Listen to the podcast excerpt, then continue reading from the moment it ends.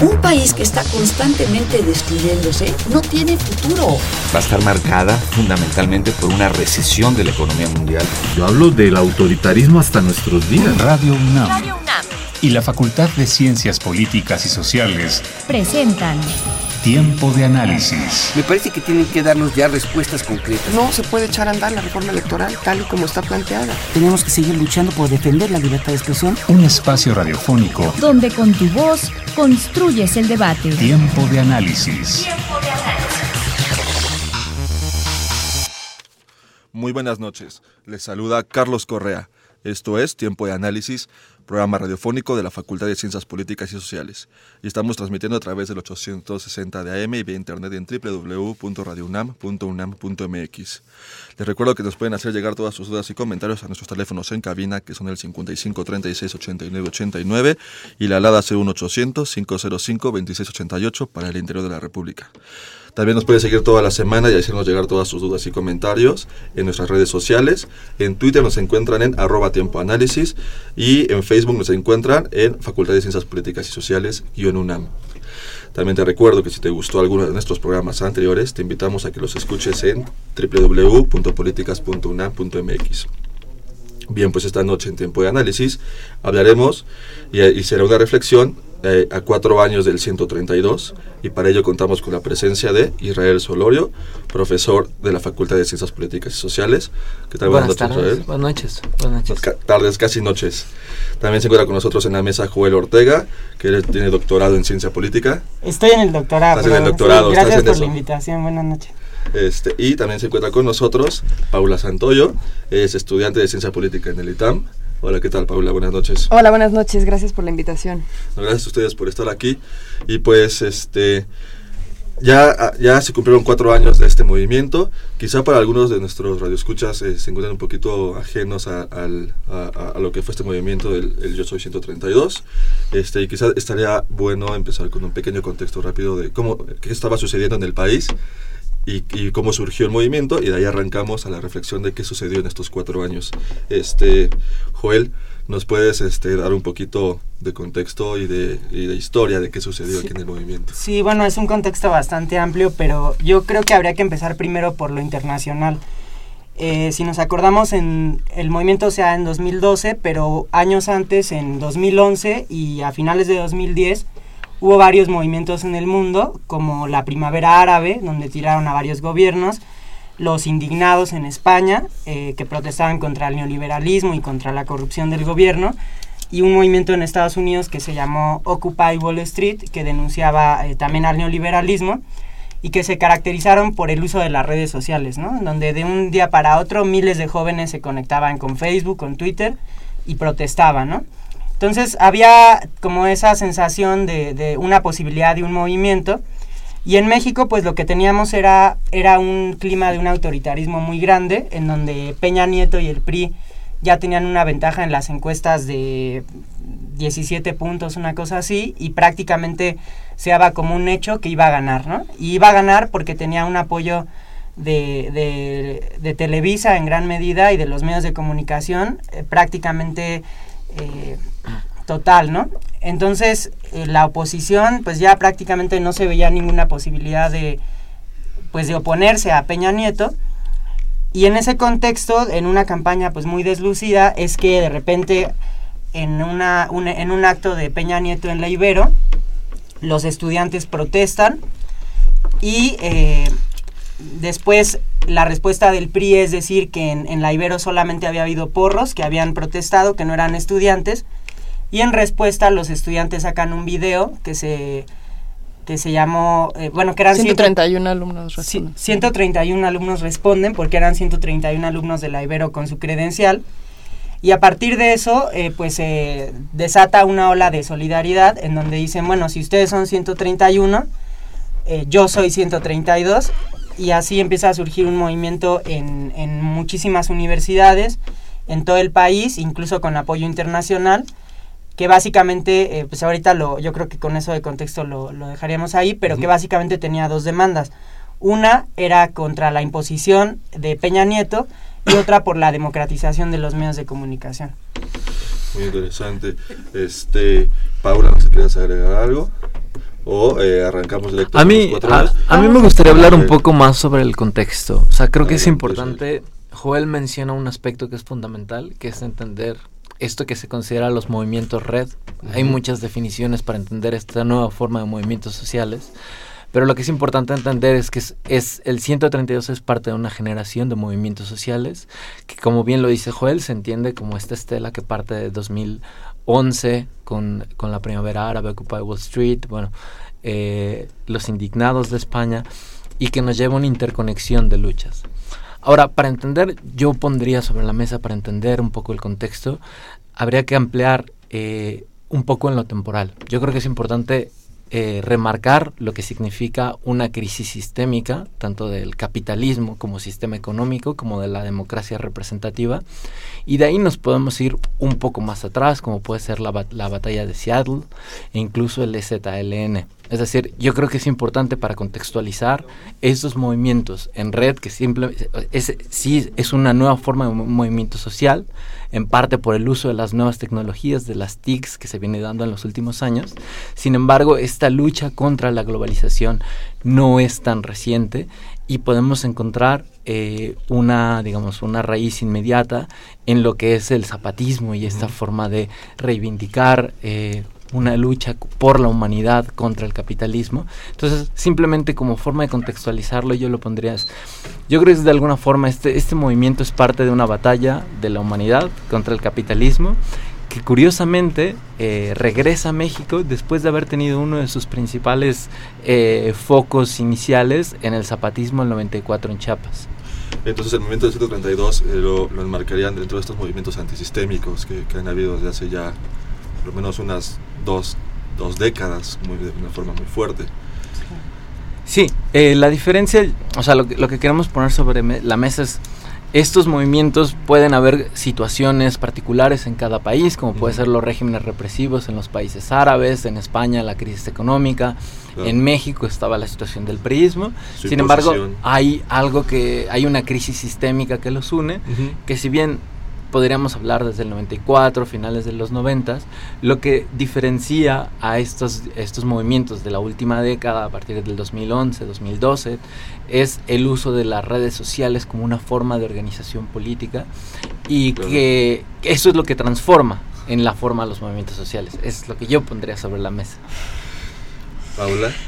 Este, bueno, yo sí voy a tocar cuestiones del contexto, pero quisiera más bien avanzar en cuanto a la a qué era lo que proponía el, el 132 como bueno, como movimientos, como lo eh, clasificaría yo, ¿no? Hay, hay, distintas maneras de analizarlo, ¿no? Hay quienes hablan eh, de que solo es un, un, sentimiento o una convocatoria, ¿no? Yo creo que el 132 sí se enmarca eh, en un pues en un periodo y en una oleada de nuevos movimientos, lo que han sido llamados los nuevos movimientos sociales, que sí se, se caracterizan por la utilización de las redes y de tecnologías, eh, un poco tratando de superar los límites eh, de ciertas prácticas eh, de organización política que han sido utilizadas desde hace siglos, ¿no?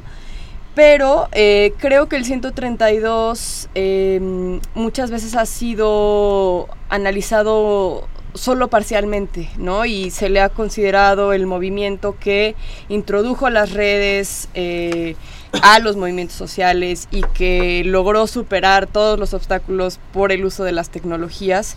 Y yo creo que el 132 eh, fue más que eso, o sea, que utilizó las redes sociales muchas veces de manera un poco precaria y siendo este investigados por el gobierno y o sea, revelando absolutamente todo, ¿no? Este, o sea, ni siquiera como el 15M, pues. Pero fue un movimiento social en el sentido de que lo, em, se propuso eh, salir y ir más allá de el clic activismo y de simplemente convocar y hacer ruido en internet o en Twitter particularmente, ¿no?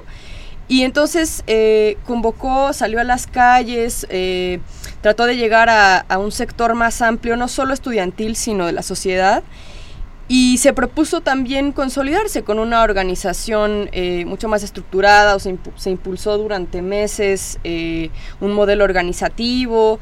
Es decir, o sea, organizó asambleas locales, ¿no? O sea, es, es, un movimiento que, que ha sido visto tal vez solo desde esa idea muy, muy benévola de las redes sociales y sus alcances, ¿no?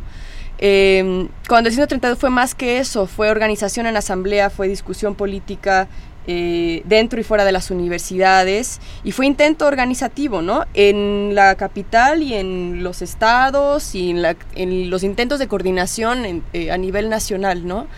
Eh, yo sí, yo sí quisiera reivindicar esa parte porque el 132 y en parte las estructuras que logró eh, consolidar en mayor o menor medida, pues han servido para experiencias posteriores y para procesos sociales y políticos que vinieron eh, después y que si no hubiera sido por eso, por esas estructuras, eh, difícilmente hubiéramos visto la misma respuesta eh, en Ayo, eh, a raíz de lo que pasó en Ayotzinapa en septiembre de 2014, ¿no? O sea, es como una manera muy simplona de, de simplemente decir que el, que el 132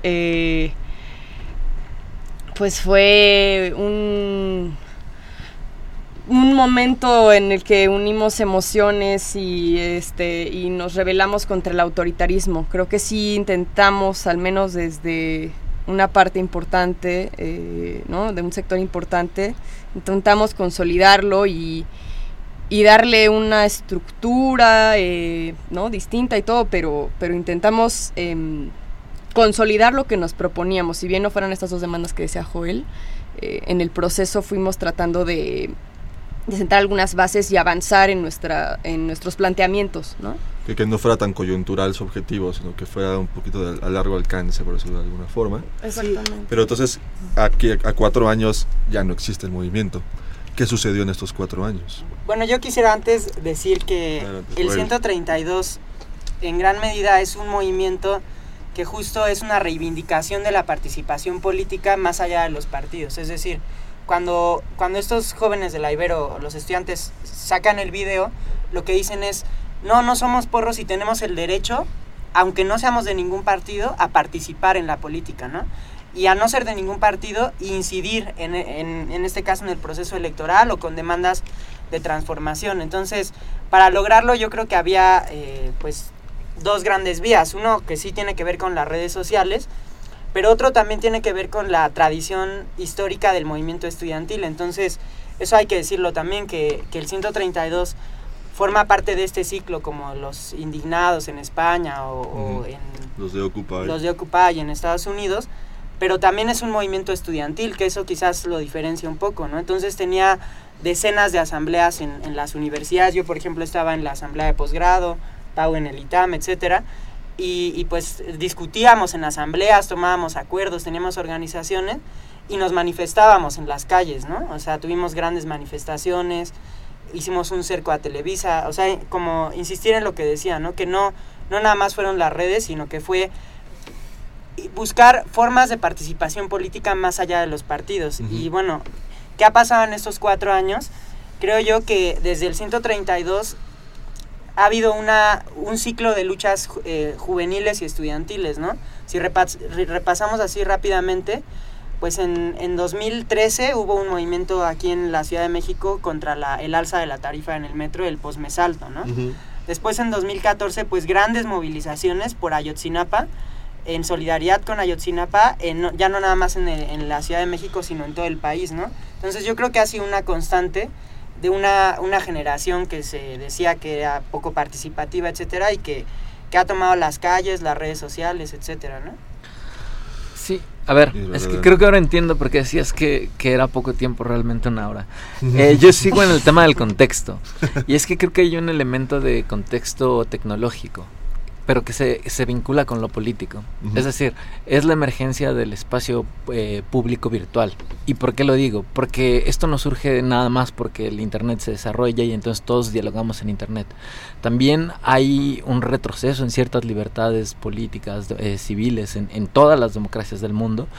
Y esto lleva a que los ciudadanos también utilicen las redes para discutir lo que ya no se puede discutir en las calles. Claro. Ahora vamos a volver a hablar de Mancera, pero es decir, con Mancera ha habido una oleada represiva que lo que le deja a los ciudadanos es Twitter, Facebook para quejarse. Y ahora ya también lo quieren eh, reclame- Eh, le- sí. legislar, ¿no? Pero lo que trato de decir aquí es que hay una conexión entre este espacio público, físico y virtual. O sea, yo soy de los que proponen que, que dejemos de ver como estos dos espacios como si fueran separados. De hecho, la conexión que tenemos en las redes, en las redes virtuales, nos llevan a después juntarnos Ujú. en las calles, que es algo de lo que pasó en el 132. Yo creo que aquí parte de lo que está pasando también es que cada quien vivió el 132 de forma diferente. Eh, Pau desde el ITAM, Joel desde la Asamblea de Posgrado de la UNAM. Y yo lo viví desde el 132 Barcelona, una asamblea en el extranjero, que como decían, de estas asambleas que se sumaron, eh, digamos, ante ese fervor de una primavera mexicana, y donde evidentemente si no hubiera sido por el uso de las redes sociales, no teníamos conexión alguna con, con no solo con, con el movimiento que se estaba generando en México, sino también con estas eh, redes de solidaridad que se, se tejían en el extranjero. Eh, 132 Internacional llegó a tener 60 asambleas que en, en, algún momento eran meramente virtuales, pero ahora que ahora tienen cuerpo, esas, esas relaciones de resistencia, uh -huh. ahora tienen cuerpo y han estado presentes, pues como lo mencionaban, en las acciones globales contra Ayotzinapa. Entonces, lo único que me gustaría para acabar de contextualizar este tema es decir, no hay un, una fractura entre el espacio público, eh, físico y virtual, sino virtual. realmente se interactúan y la idea es que, pues según las circunstancias, a veces es más físico que virtual y a veces es más virtual que físico. Sin embargo, o sea, es cierto que las redes sociales fueron fundamentales, pero no está peleada la organización en las redes con la organización en asambleas y en las calles. Sí, más bien las redes sociales fueron una herramienta para, para poder canalizar todo a las calles, ¿no? a las asambleas físicas, al espacio físico. Quizás, pues, nada más para terminar esto, lo que hay que eh, discutir es esa visión idealizada en que todo eran redes sociales, uh -huh. que eso no, no fue cierto y yo creo que Israel está de acuerdo. Eso se complementaba o se articulaba más bien con las asambleas, con la organización, ¿no? Nada más eso. Y, y con la lucha en las calles. Y claro, también, y al ¿no? principio, en, en, su origen, ayudó a conglomerar todas estas voces, ¿no? Y ya después se tradujo en, en, asambleas, en una organización como más, más real y horizontal, ¿no? No, yo estoy de acuerdo en, en esto último que decía Israel eh, respecto al espacio público y virtual y cómo hay una pues sí, una interconexión ahí que no podemos negar. Y es evidente, eh, posterior a la represión del 1 de diciembre de 2012, y digamos la aparente victoria en la narrativa ¿no? que, que, tiene el gobierno federal al desacreditar al movimiento, a sus participantes, no solo digamos este con mensajes indirectos de presidencia, sino utilizando a toda la a todos los opinólogos que podía comprar, ¿no? Eh, claro. Y cómo empieza a haber un, la, la digamos, la, la, pelea se, se traslada, eh, bueno, sí a las calles, eh, porque era ya imposible salir en algún punto, ¿no? Pero también a las, a las redes, y entonces surgen los, los bots, ¿no? Y entonces toda esta campaña eh, que el gobierno federal sabe leer muy bien, ¿no? Este, creo que la, su respuesta no es tan efectiva, pero digamos la lectura en cuanto que tenía también que disputar en las a, redes. A hacer una batalla en, en Ajá, las redes. En las redes sociales. Se dio cuenta que había que evidente. pelear ese espacio también. Que perdió ahí en que esa perdió, que perdió, siempre, pero, pero, pero digamos, leen esa necesidad de que no, no basta con, con, mandar a los granaderos a la calle, sino que también hay que intentar eh, ganar eh, en, el, en internet, ¿no? Pues se dieron cuenta el gobierno de, de, la importancia de las, redes, de las redes sociales y del miedo que surgió del gobierno hacia ellas, que nos surgieron propuestas de, de apagar las señales de internet cuando hubiera movi este, movimientos este, en las calles, movimientos sociales, ¿no? Para uh -huh. que, porque se dio mucho hasta de que empezaban a reprimir a los estudiantes y se grababa todo y inmediatamente se subía a las redes como eran las represiones. Entonces estos son como políticas que comenzaron como a proponerse gracias a estos movimientos o sea, sí. y el temor que le surgió al gobierno. Esto me recuerda un poco, bueno, porque parte de esta charla que tenemos la oportunidad de tener es porque eh, tenemos un evento en la Facultad de Ciencias Políticas a cuatro años del 132 y esto es muy importante. O sea, a cuatro años una reflexión, no con, un acto conmemorativo, sino reflexionar sobre el movimiento social. ¿A dónde fue a cuatro años? ¿Dónde uh -huh. está ahora? Eh, y una profesora que es un referente en cuanto a movimientos sociales y juventudes, que es Rosana Reguillo, le decía al auditorio que estaba lleno de muchos activistas, que decía, no solo se culpen a ustedes, también el gobierno jugó su papel.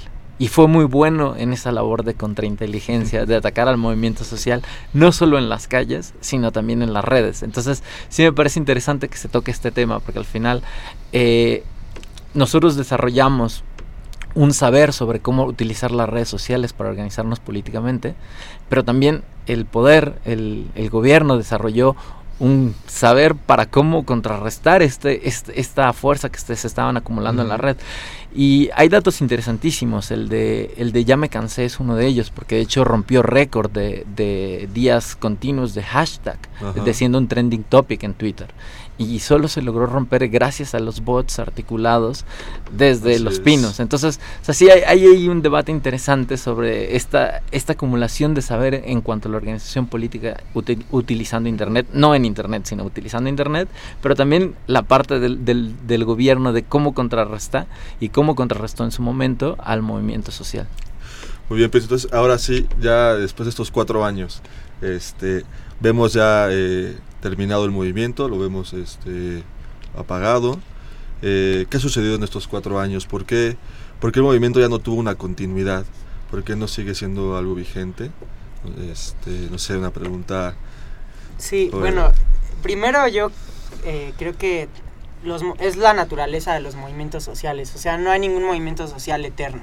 Si uno ve pues lo mismo, los indignados pues se acabó, después surgieron otras cosas, pero no son eternos, o el Mayo de París en 68, o el 68 mismo mexicano, pues son ciclos, ¿no? Entonces el ciclo del 132 también eh, tuvo su etapa y se cerró. Pero eso no quiere decir que, que la gente que, que participó y que se politizó en ese proceso haya dejado de hacer cosas, o que no esté vigente muchas de las eh, aportaciones que tuvo el 132. Y esto lo quiero decir porque eh, últimamente he visto como una sensación de mucho pesimismo, de decir, es que el 132 no sirvió de nada, este ya eh, se fueron a Televisa por el caso de, un, de Atolini que, que, hizo, su, hizo, su, mesa de discusión. Exacto, que no, él no representa nada, pero bueno, eh, esa imagen quedó en la gente. Y yo lo que creo es que quedamos mucha gente que hemos seguido participando en diferentes cosas, como decía Israel, pues que hay un aprendizaje del uso de las redes sociales, como se vio en Ayotzinapa, como se vio ahora eh, con el Ya me cansé, como se vio con la marcha ahora de, de, las mujeres contra la violencia machista. O sea, creo que son aportaciones culturales, políticas que dejó el 132, que están ahí, ¿no? Y que quizás no dicen yo soy 132, pero que forman parte de, de esas aportaciones que tuvo el movimiento, ¿no? Sí, yo también eh, coincido en que se juzga con una vara muy alta el 132 y en cuanto a qué logró y, en dónde fracasó y creo que es, injusto plantear que es un movimiento fallido porque no impidió que llegara Peña Nieto a, la presidencia o que eh, no logramos, eh, no sé, derrotar al duopolio televisivo en los términos en los que se quiera plantear, ¿no? Creo que el movimiento, como dice Joel, planteó, tuvo, tuvo em, como objetivos o, no, este, muy explícitos, pero también implícitos y logró introducir nuevas formas de hacer política, de participar políticamente, de nuevo, sin, sin estar afiliado a un partido o sin una aspiración a integrarse a ninguna estructura eh, formal de poder, ¿no? Este y que, y bueno, además, el, el, o sea, yo, yo quisiera insistir en que el 132 no solo dejó una enorme cantidad de experiencias y aprendizajes para el movimiento social, sino que con la intensidad de sus demandas y, y, y pues sí, la la o sea, como que esta imagen que era imposible aplacar desde los medios de comunicación y desde el gobierno, pues logró introducir temas en la agenda pública que, que bueno, después eh, fueron retomados, em, pensemos en la reforma de la Ley General de, Medios de, Telecomunicaciones, ¿no? Este, o sea, las propuestas iniciales fueron retomadas por AMEDI y por otros grupos políticos, incluso por partidos políticos, ¿no? Este, en una necesidad de responder a eh, una situación de los medios de comunicación en México que, bueno, no se ha resuelto, ¿no? Y, y hay que decirlo, las leyes secundarias eh, de telecomunicaciones pues nos acabaron afectando mucho más de lo que nos ayudaban las que estaban, ¿no? Pero, pero digamos, estos temas y, esta pues esta condición eh, precaria de la juventud en México, pues ya no podían esconderse este, bajo la alfombra, ¿no? O sea, y creo que es, en esa parte el 132 sí logró insertar eh, problemáticas eh, que ya no pueden, digamos, no sé si ignorarse, pero por lo menos ocultarse, ¿no? a nivel nacional y también en, en la Ciudad de México, ¿no? creo que logra posicionar eh, temas importantes y la necesidad de eh, pues de, de, aspirar y construir una alternativa política eh, y no lo pienso en términos de una fuerza política sino en una alternativa a este régimen político que ya se agotó no que como bien decía Israel pues se inserta en un momento de crisis de la democracia representativa que ni siquiera a nivel local nos está respondiendo, ¿no? Eh, no nos sentimos representados. Fue un espacio, fue una esfera este, que ayudó también a, hacer otra forma de política. Que no, que no, que no es la, tradicional dentro de las esferas de los partidos. Sí, precisamente. Es que, digo, tu pregunta me parece un poco compleja. Yo, yo coincido con, con Pau y con, con Joel en el sentido de que primero hay que preguntar, hay que reflexionar sobre la naturaleza de los movimientos sociales, pero sobre todo, sí, yo te diría que la gran pregunta es ¿qué fue el 132? Y yo creo que ahí probablemente sí divergiría, eh, tendríamos diferencias en este sentido porque cada uno lo vivió de forma diferente. Y sí me parece que, como dice Joel, es importante referirnos a que es parte de la naturaleza de los movimientos sociales. Eh, pues tienen su, su, su parte de, de, efervescencia y tienen su, su caída. Ahora, hay estos nuevos movimientos sociales que generalmente se ven eh, eh, grandes masas de, gente en las calles eh, y de pronto desaparecen, se les ha llamado de muchas formas. Hay, hay, bueno, hay autores que le llaman insurgencias, precisamente porque es, es algo que aparece y de pronto se va pero no se va sin dejar rastro, que es un poco lo que decía eh, Pau en este sentido. Es decir, el 132, sí, y por eso te decía, ¿cómo lo entendemos cada uno de nosotros? El 132 se organizó en una Asamblea General Interuniversitaria que pronto fue rebasada, es decir, para algunos el 132 fue un movimiento estudiantil, para otros fue un movimiento popular, para algunos fue mucho más que una concepción tradicional de movimiento social.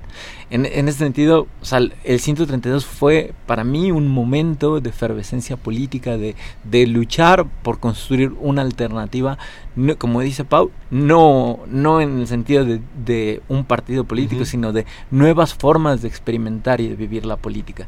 Y ahí es donde yo creo que es importante que entendamos que el 132 fue un momento de efervescencia política en el que se activaron muchas personas que ya venían algunos de tradición activista, otros que dijeron, esta gente que está en las calles tiene razón, necesitamos hacer algo, salieron a las calles, se organizaron, múltiples asambleas, miles de asambleas, no solo en el DF o en México, sino a nivel internacional, llegaron a haber 80 asambleas.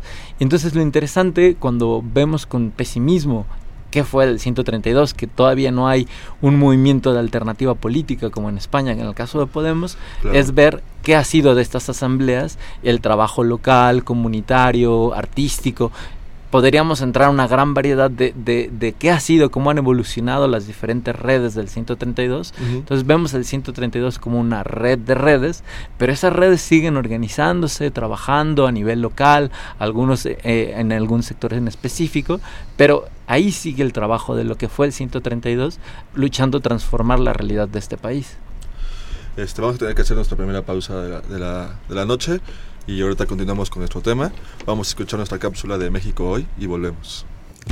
La masacre de 22 personas en Tlatlá y Estado de México a manos de militares está por quedar en la impunidad luego de que el Poder Judicial de la Federación determinó que no había elementos para someter a juicio a tres soldados a quienes la Procuraduría General de la República consignó por homicidio, encubrimiento y abuso de autoridad.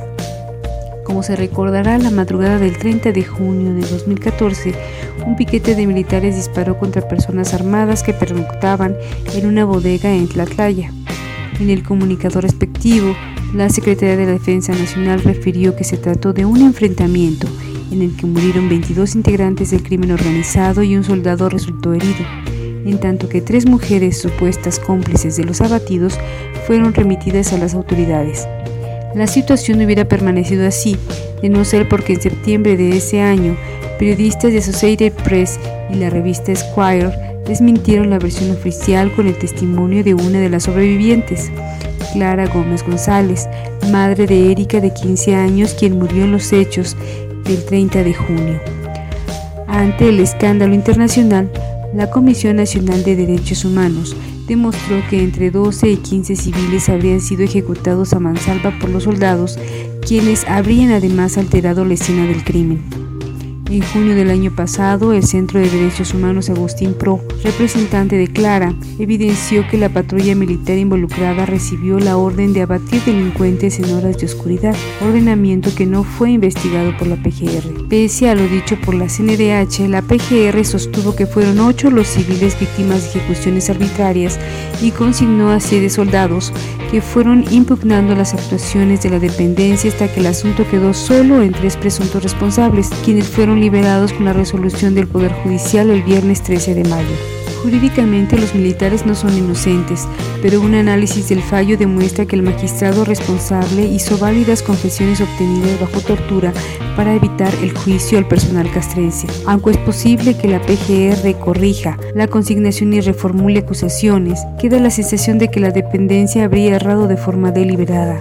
A unos días de la sentencia resulta evidente que la incapacidad del sistema de administración y procuración de justicia en México para procesar a militares involucrados en graves violaciones a los derechos humanos y que tratándose de portadores de uniformes verde olivo cuentan con una gruesa capa protectora llamada impunidad.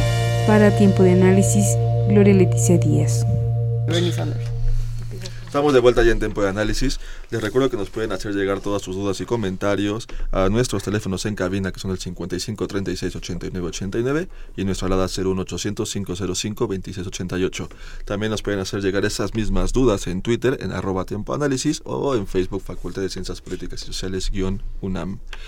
Bien, pues continuamos en la mesa con Israel Solorio, Joel Ortega y Paula Santoyo, hablando de a cuatro años del movimiento 132. Bien, pues continuando con, con, con la charla que tenemos, este, y Israel que tocó el tema de cómo en España, este, pues vemos ahora el partido Podemos, o sea, eh, hubo, una, hubo una traducción, hubo una transición hacia, realmente hacia una, una esfera política, hacia un partido, este, del movimiento social ocurrido. Aquí en México, ¿qué sucedió? Porque suele haber comparaciones, esperaba, igual muchos esperan que sí, que esto se, este, el movimiento 72 se volviera otra cosa más institucional, jugara más en la política. Este, ¿Qué pasó aquí, Israel?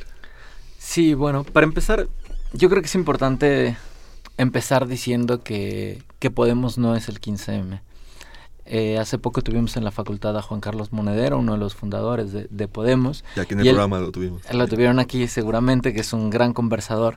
Y justamente una de las cosas que decía es, 15M no es Podemos. Y, y, no sé si les dijo en el programa que él había sido el único de los fundadores de Podemos que había sido parte de, de la red, de las asambleas del 15M. O sea, entendemos que Podemos surge de un momento, pero es un error poner en el mismo cajón 15M Podemos. Hay una diferencia entre ellos.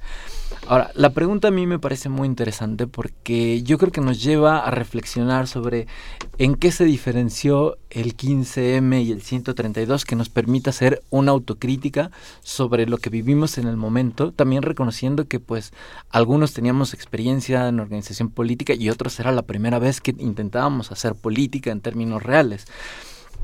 Yo creo que hay muchos factores que para entender la diferencia entre un 132 y un 15M. Yo siempre pongo sobre la mesa la importancia de ocupar el espacio público, de haber generado acampadas. Eh, y la diferencia que era una asamblea abierta en el 15M, yo, yo para ese entonces hacía el doctorado en Barcelona, asambleas en plazas públicas como la Plaza del Sol, Plaza Cataluña, con miles de personas, a asambleas cerradas en espacios estudiantiles, en auditorios, que para mí siempre significó un cerrar esta primavera política que era para la sociedad mexicana a un pequeño sector que pudo entrar a estas asambleas. Y me parece que ahí hay un primer momento en el que esta politización, que, que esta efervescencia política que se vivía a nivel nacional, pues no lograba incluir en la organización política del movimiento a, toda la gente que sentía simpatía por esos estudiantes que veía marchando en las calles. Entonces yo lo pondría como un primer e, elemento al debate, es decir, yo creo que uno de los grandes problemas del 132, y lo digo problemas entre comillas, porque hay se tomó, se echó de la mano de lo que se sabía en México como organización política, y eso es una importante tradición estudiantil, una organización asamblearia. Sin embargo, me parece que ahí lo que se hizo fue excluir a un sector de la sociedad de, de este fervor político de la toma de decisiones de lo que era el movimiento. Y ahí eh, surgió toda la crisis de deslindarse de algunas acciones que decían eso no se adoptó en Asamblea General porque simplemente era gente empoderada políticamente que, que no era parte de estas organizaciones, eh, de esta organización asamblearia. Yo lo pondría sobre la mesa para comenzar el debate sobre las muchas diferencias entre por qué en México hoy en día no tenemos un Podemos. Claro. Bueno, yo quisiera un poco contestar este último, no tanto sobre Podemos, sino sobre la organización del movimiento del 132. Sí es cierto que éramos distintos porque nosotros nos organizamos en las escuelas.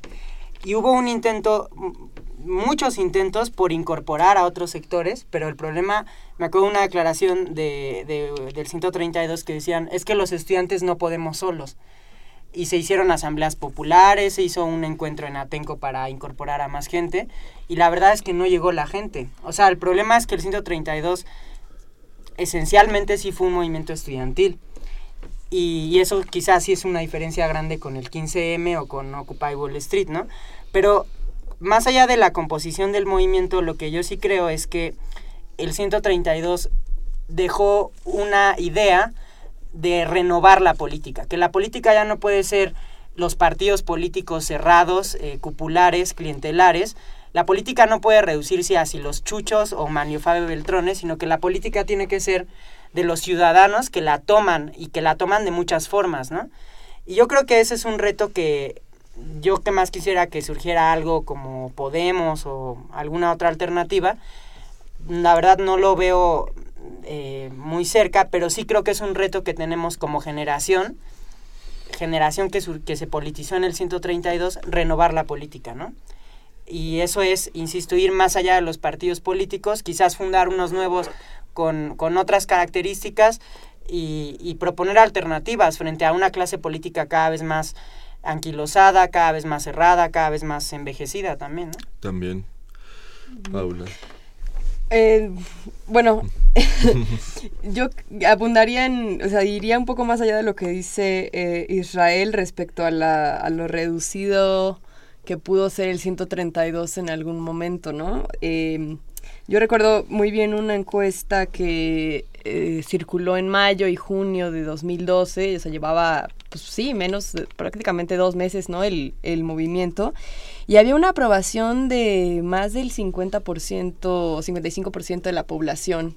Eh, se veía con muy buenos ojos al, movimiento y no solo del, desde los sectores, digamos, más cercanos a los movimientos estudiantiles y a las organizaciones sociales, ¿no? Sino que era en general la clase media, media alta, ¿no? Y los sectores populares veían con buenos ojos al movimiento. Pero finalmente por la organización y por la dinámica de las, de las asambleas, no solo se redujo al sector estudiantil, yo diría, o al, o al sector joven, ¿no? Se redujo a, una pequeña eh, fracción de la población que tenía acceso a esas universidades y a Internet. Eh, recordemos que en el 2012 las condiciones de acceso a las tecnologías eran muy distintas de las que son ahora, ¿no? Y entonces, em, también por eso el, pues el PRI y otros partidos políticos, pues no se preocuparon tanto, em, digamos, por no convencer a, este pequeño sector, ¿no? Sabían que tenían ya asegurado eh, más del 50% de ese otro pues joven que trabaja en el campo o que eh, vive en la zona metropolitana y trabaja, ¿no? es decir, no no, aunque nos propusimos llegar a otros sectores, fue difícil realmente em, pues aterrizarlo a formas de eh, trabajo de base y, y, otros otros elementos que se han utilizado en el pasado no yo no digo que haya que no haya eh, personas al interior del movimiento que lo intentaron y que lo impulsaron y que siguen haciéndolo no pero no realmente no se concretó en, eh, digamos desde la desde las asambleas nacionales esa la necesidad de hacer ese trabajo y bueno eh, creo que sí, efectivamente estamos, estábamos y estamos en un momento en el que, regresando a la pregunta, ¿no? Uh -huh. En un momento en el que los referentes que teníamos están un poco agotados, ¿no? Eh, habemos quienes, quienes seguimos reivindicando a, a, a, algunos de ellos, ¿no? Este, como el zapatismo, ¿no? Es algo que, pues que, que defendemos eh, y que de lo que seguimos aprendiendo, ¿no? Eh, respecto a formas diferentes de hacer política y de construir poder desde abajo, ¿no? Que nos siguen siendo, pues, centrales, ¿no? Pero creo que a nivel de la Ciudad de México y a nivel nacional, pues, estamos en una encrucijada en la que no vemos para dónde, ¿no? Y, y en, ante esa perspectiva tan, tan negra, ¿no? Eh, pues hay quienes sal, saltan y dicen, no, es que el 132 tuvo que haberse convertido en un partido o ahora se tiene que crear una fuerza política, eh, digamos, algunos se fueron a Morena y otros dicen, no, es que tiene que haber algo más. Yo creo que tenemos que detenernos primero a, a ver el contexto político y, el contexto nacional en general. Estamos en un momento de, de crisis durísima, de pues un desgarramiento del tejido social, de, de, barbarie, en donde hay desapariciones, en donde el narcotráfico se insertó ya en prácticamente todos los municipios del país. Y en una situación eh, del régimen político nacional y local que es completamente diferente a eh, lo que sucede en Estados Unidos, a lo que sucede en España para, para pronto, ¿no? Para compararnos con, con Podemos, ¿no? La situación económica también es completamente diferente y las aspiraciones políticas que pudiera tener una fuerza nueva también son distintas, ¿no? Eh, en la opción de Bernie Sanders, por ejemplo, en Estados Unidos, que es vista súper radical, ¿no? Pues tiene una propuesta más que nada económica, ¿no? Eh, en este país, con estas condiciones, pues uno un poco no sabe por dónde empezar, ¿no? Y siento que que tampoco la discusión se agota en, en cuál es la, la, agenda, sino en realmente cuáles son las posibilidades eh, con una nueva fuerza política, tenga los principios que tenga, ¿no? de disputar cuando la política ha sido reducida a unas formas y a una cultura política, por, ¿no? Uh -huh. este, valga redundancia, que no deja margen para, eh, para transformar. ¿no? Claro. Israel, antes de que eh, escuchemos tu comentario, vamos a ir a nuestra última cápsula de la noche y, y volvemos. Durante mucho tiempo, la homosexualidad fue catalogada como una enfermedad mental o una desviación sexual. Gracias al empuje del activismo LGBT, el 17 de mayo de 1990, la Organización Mundial de la Salud retiró la homosexualidad de su lista de enfermedades mentales. Sin embargo, el odio y el rechazo hacia las personas lesbianas, gays, bisexuales y trans sigue presente. El pasado 17 de mayo fue el Día Internacional contra la Homofobia, el cual busca promover rechazar la violencia y la discriminación. Así que infórmate, respeta, escucha y celebra la diversidad sexual y de género. Estamos de vuelta ya en tiempo de análisis. Les recuerdo rápidamente nuestros teléfonos en cabina que son que son el 55 36 89 89 y nuestra rada sin costo 01800 505 26 88. Bien, pues continuamos aquí en la mesa de tiempo de análisis con Israel Solorio, Joel Ortega y Paula Santoyo hablando de a cuatro años del 132. Israel, los ibas a comentar. Sí, bueno, yo creo que aquí en la mesa tenemos un consenso en el sentido de que hay un cansancio también en México hacia la clase política. Eh, hay un desgaste hacia las formas de organización política que existen en los Esa partidos opacidad políticos. y corrupción la que se. Hay un cansancio que es generalizado en la sociedad mexicana. Ahora, el, para mí me parece fundamental entender la diferencia entre España y México, lo que fue el 15M y el 132. Eh, yo sí regreso a las formas de organización eh, del movimiento y no por creer que una es mejor que la otra. Me parece que es muy difícil en este sentido decir qué es mejor que la otra, sino qué efectos produció, produjo perdón, cada una de ellas. Eh, Hace poco estábamos en una charla con el Frente Autónomo Xochimilco, que es una organización social de base que da mucha resistencia eh, en la Ciudad de México a, los despojos que se están viendo por estos pueblos originarios. Y nos decían que ellos decidieron organizarse porque fueron eh, rechazados de una Asamblea General Interuniversitaria porque no eran estudiantes. Entonces, lo que trato de decir, el 132 le cambió la forma de ver la política a, tanto a la gente que estuvo dentro como gente que estuvo fuera. Sin embargo, sí creo que, como Pau tiene razón, en, nos han despojado la política.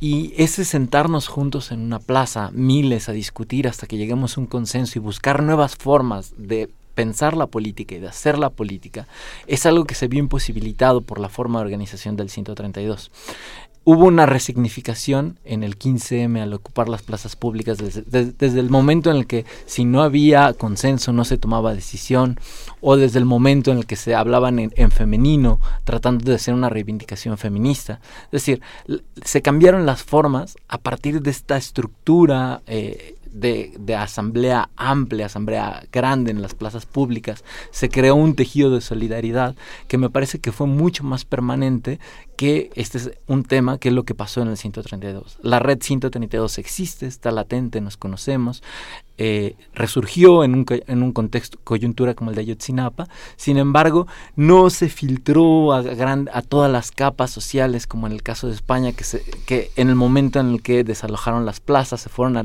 a los barrios y esta estructura se, eh, permaneció. Entonces, lo que quiero decir es que en el 15M se logró o se está logrando una ruptura cultural, se está disputando la política. Eh, me parece, y, yo aquí con esto terminaría este comentario, que la forma en la que se decidió organizarse el 132 eh, retrasó un poco esta disputa de la resignificación, pero no quiere decir que no vamos hacia ello. Hay gente que entendió que, que hace falta disputar la política y estamos en ello. Joel. Sí, bueno, yo creo que el problema no es organizativo, es decir, en Chile también hubo un movimiento estudiantil muy fuerte que fue mucho más tradicional que el 132 en una federación estudiantil, en la FECH, y sin embargo sí implicó una ruptura, tanto que después eh, hubo un cambio ahí político, etcétera, ¿no? Eh, yo creo que el gran aporte, por ejemplo, de los indignados es que sí generan un discurso muy crítico de su régimen político y su régimen económico, ¿no? Y social. Y el 132, yo creo que sí se avanzó mucho en una crítica a un proceso de restauración y de autoritarismo. Creo que se avanzó mucho en renovar eh, formas políticas, eh, pero me parece un poco injusto compararlo con, con, un proceso de más, una crisis más amplia en España, por ejemplo. Pero yo preguntaría, ¿qué hubiera pasado si no existe el 132, pues Peña Nieto hubiera ganado con una legitimidad mucho más amplia de la que ganó. ¿Qué hubiera pasado si no nos movilizamos en respuesta a Ayotzinapa? Pues Ayotzinapa hubiera sido una matanza más como las, o no, perdón, matanza o desaparición, etcétera, como las que hay en el país, pero no hubiera implicado esta crisis política que, que Peña Nieto sigue arrastrando. Entonces, yo creo que sí ha habido efectos muy importantes pero eh, lo que hay que pensar ahora es a futuro. Con, esa, con esas formas y con, ese discurso, pues cómo podemos renovar la política. Y la verdad es que yo no tengo las, las respuestas, ¿no? Creo que nadie las tenemos, pero tenemos ejemplos internacionales de que sí es posible, ¿no? Que sí es posible romper con una clase política que ya no nos está representando, ¿no? Y que ante la cual hay que imaginar nuevas formas, ¿no? Este, pues ya para ir concluyendo, este, y quería también dejar esa pregunta. ¿Creen que para dentro de dos años, las siguientes elecciones presidenciales en el 2018, haya un resurgimiento o, una, o, se refuerce otra vez el movimiento 132, venga un nuevo movimiento con herederos de esta forma de hacer política del 132, ¿cómo ven el panorama para, para el 2018 y un poco las conclusiones de este, este movimiento? Bueno, como en toda coyuntura electoral, eh, coyuntura política, es muy probable que haya pues un cambio en... Eh, que, resurja eh, no el 132 sino algún este pues algún grupo algún sector de la sociedad que busque pues aprovechar que, que hay efervescencia social, ¿no? Este, para, para posicionar ciertos temas o, o lanzar ciertas preguntas. Creo que, eh, y coincidimos varios en el 132 y en otros procesos, en que hay que trabajar desde ahora en, en, esta disputa de lo que dice Joel, ¿no? De, de, la narrativa, de los conceptos mismos, de lo que se entiende por política, de lo que se entiende por participación, eh, de lo que se entiende por ciudadanía, eh, por izquierda, ¿no? Conociendo la importancia de las redes sociales. Y por referentes, ¿no? Eh, creo que nos toca, más que pensar en, en, lanzar un candidato para el 2018 o en construir un Podemos, pues nuestra labor ahorita es primero pues dar ese dar esa disputa en la esfera pública en el debate en los medios de comunicación o fuera de ellos no em, sobre qué se entiende por eh, la forma en la que están gobernando eh, actualmente el PRI y todos los demás partidos políticos qué queremos entender por gobierno eh, por política por delegar no este eh, por gobiernos locales, ¿no? O sea, se, se, se, atraviesa por, por, muy distintos ámbitos, pero la cosa es, tenemos nosotros en, en, este contexto adverso que empezar por disputar esas narrativas, porque actualmente las tienen ganadas, ¿no? Claro. Israel, Joel. Joel. Bueno, yo primero quisiera decir que no hay que esperar al 2018, es decir, la semana pasada y estos días ha habido movilizaciones en el Politécnico impresionantes y yo creo que algo hay del 132 ahí es decir, miles de jóvenes discutiendo en asambleas, en las redes sociales, en las calles. No hay que esperar al 2018 y no sé si, si, si va a construirse una alternativa propia, pero lo que yo sí veo es que a partir del 132 hay una crisis de, de, de todos los partidos políticos. Es decir, en 2012 Peña Nieto y el PRI arrasaron. Ahorita yo lo que veo es que no hay ningún partido que convenza, ¿no? O sea, si uno incluso ve las encuestas, no hay ningún partido que convenza. Entonces, la crisis ahí está. El problema es que no hemos sido capaces de construir alternativas más allá de la lucha en, en las calles, que sí la estamos, por ejemplo, los del Politécnico pues la están dando, ¿no? Y lo otro pues es un reto que está ahí abierto, ¿no? Israel. Sí, yo brevemente me gustaría decir que yo creo que en un país como el nuestro, eh, con tanta desigualdad e injusticia, no me cabe la menor duda que pronto va a surgir un movimiento similar al, 132. Pasó en Francia, también ya había habido una gran movilización y ahora de nueva cuenta están en las plazas públicas con Nuit Debut.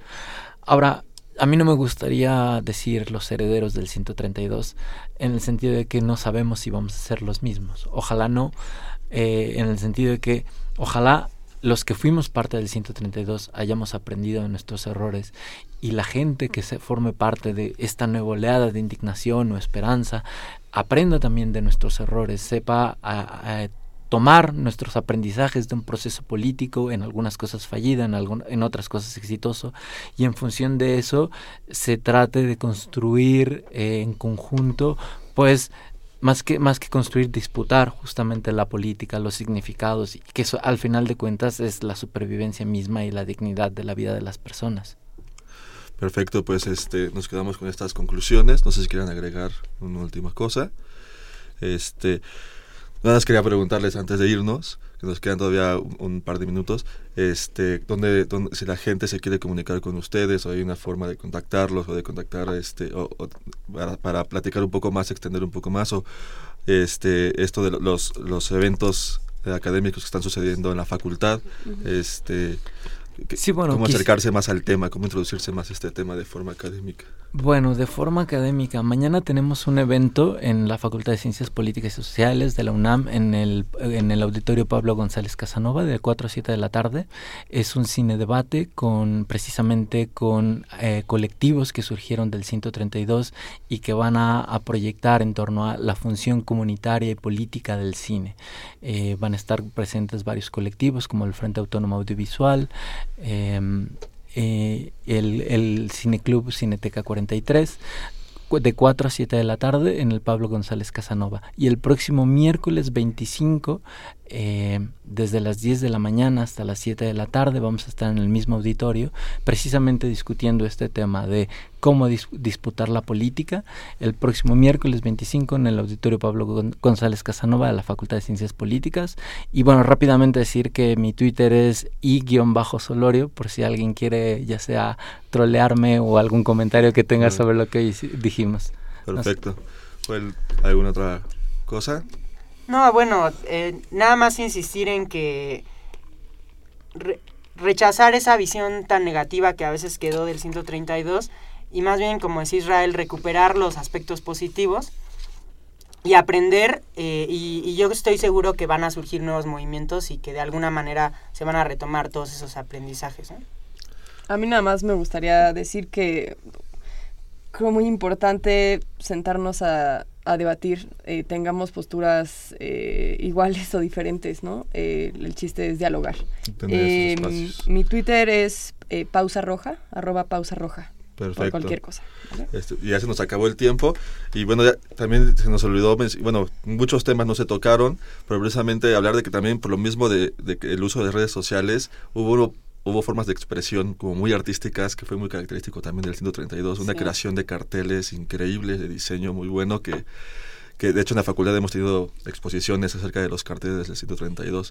O sea, hay un buen de puntos y tópicos que podemos tocar de lo que sucedió y de de las lecturas que se le pueden dar a este tema. ¿no? Pues muchísimas gracias Israel por estar aquí en la mesa. Muchas gracias por la invitación. Joel, muchas gracias por habernos acompañado y Paula también muchísimas gracias por estar aquí. Gracias es, a ti Espero tenemos, tenerlos pronto de vuelta para seguir platicando sobre estos y otros temas. Eh, y pues gracias por sintonizarnos. Les recuerdo que tenemos una cita el próximo miércoles en punto de las 8 de la noche por el 860 de AM o por internet en www.radiounam.unam.mx y la próxima semana hablaremos sobre representaciones sociales del fútbol y contaremos con la presencia del profesor Sergio Varela y nos acompañará Israel Solorio también que... Me gustó venir. me gustó venir. Y también es, es muy bueno hablando del fútbol aquí este, de forma académica. No te olvides seguirnos eh, en Twitter, en arroba tiempo análisis, o en Facebook Facultad de Ciencias Políticas y Sociales, guion UNAM.